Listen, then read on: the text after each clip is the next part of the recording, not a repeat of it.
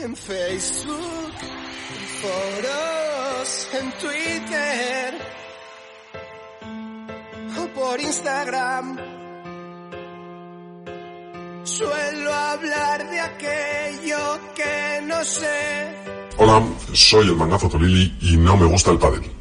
Tremenda semana con varios bolos, mucho show y la despedida del gran Matt y Marina.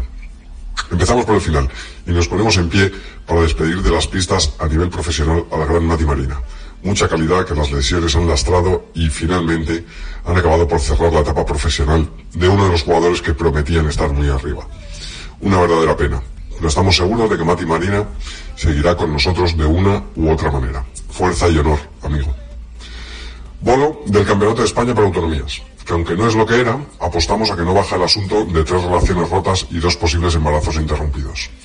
Es el único campeonato en el que realmente me gustaría estar algún año, aunque repito, ya no es lo que era y falta mucho artista, tipo licor de víbora y otros. Ha ganado Madrid, pero eso es lo de menos. Bueno, no, no, porque eso significa que Gadea ha levantado un trofeo, y eso es digno de mención. Hubo otro gol en Venecia, con suculentos premios y pádel el justo. Y surgió la sorpresa. Llegan a la final el hijo de la madre de Rami Moyano con Barahona contra Britos y el hijo de Julio Iglesias. Por subcampeón tenían asegurados como 5.000 boniatos europeos. Así que presuntamente el hijo de la madre acordó con los rivales jugar la final sin presión y repartirse el premio a los cuatro.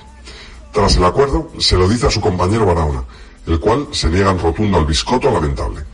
Honor, Presuntamente de nuevo, Moyano dice que bueno, que es que son sus amigos los contrarios y que él lo ha cerrado.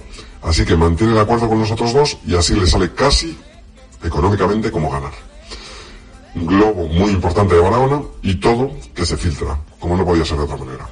Se me ocurren muchas cosas, pero que cada uno juzgue como desee. Y luego el presunto audio de Lisandro, el, el, organizador de Argentina que quiere un nuevo circuito, dirigido a Mario Hernando, el que manda en World del Tour. Yo no lo he escuchado, ¿eh? Pero dicen que, al parecer, en un perfecto argentino, académico y sin dar opción a no tener razón, floreado y muy claro a la vez, le viene a decir que sus propuestas son del siglo pasado, que ponen verdes a los jugadores por detrás, que prácticamente son negreros y muchas más cosas tan interesantes que no me da tiempo a decir. Todo presuntamente, ¿eh? yo no lo he escuchado. Obviamente, el destinatario del audio es Hernando, pero a quien va dirigido, y por eso se filtra, es a los jugadores. No conozco a Lisandro, pero apuesto a que en su vida ha ligado más que Bertil Osborne.